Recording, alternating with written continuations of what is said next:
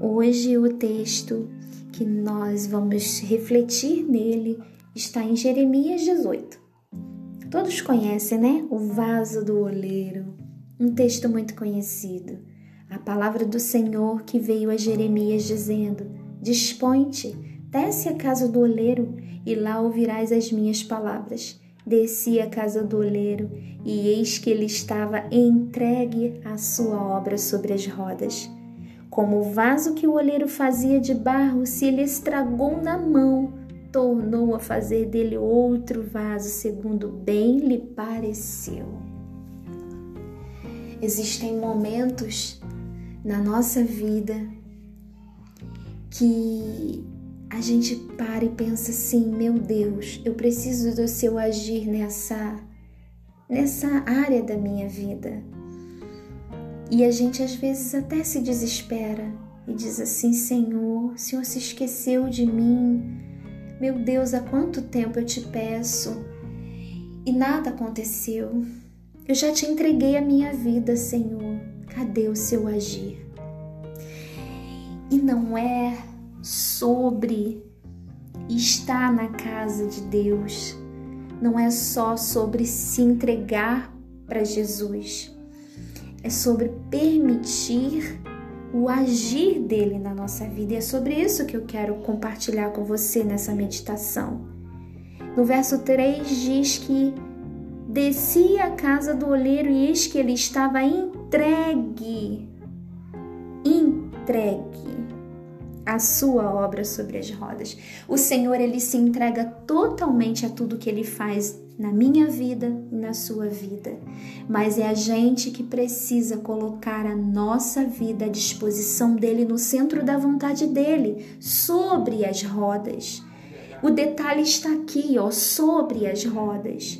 O barro precisa estar no lugar certo para ser moldado pelo Senhor. Aquilo na tua vida ou na minha vida que ainda precisa ser moldado por Deus, precisa estar no centro da vontade dele, no lugar certo para que ele venha agir. Não é que Deus nos abandonou, é que ele se entrega a quem se permite ser moldado por ele, entende? E eu queria que você gravasse no seu coração algo muito simples, que não é sobre estar na casa do olheiro é sobre estar na roda, é onde ele se entrega a sua obra.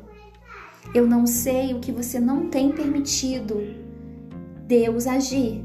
Eu não sei qual é a parte da sua vida que ainda precisa estar sobre a roda. Não tenha medo, porque às vezes a gente pensa assim: vai quebrar, vai dar errado, e se eu fizer assim, será que vai dar certo? E se der errado? Lembre-se, aqui no verso 4 diz: Como o vaso que o olheiro fazia de barro se lhe estragou na mão. Aleluia. Aleluia. Se lhe estragou na mão, ele tornou fazer dele outro vaso, segundo bem lhe pareceu. Se der errado, mas se você estiver no centro da vontade de Deus, aleluia, esse é o mistério.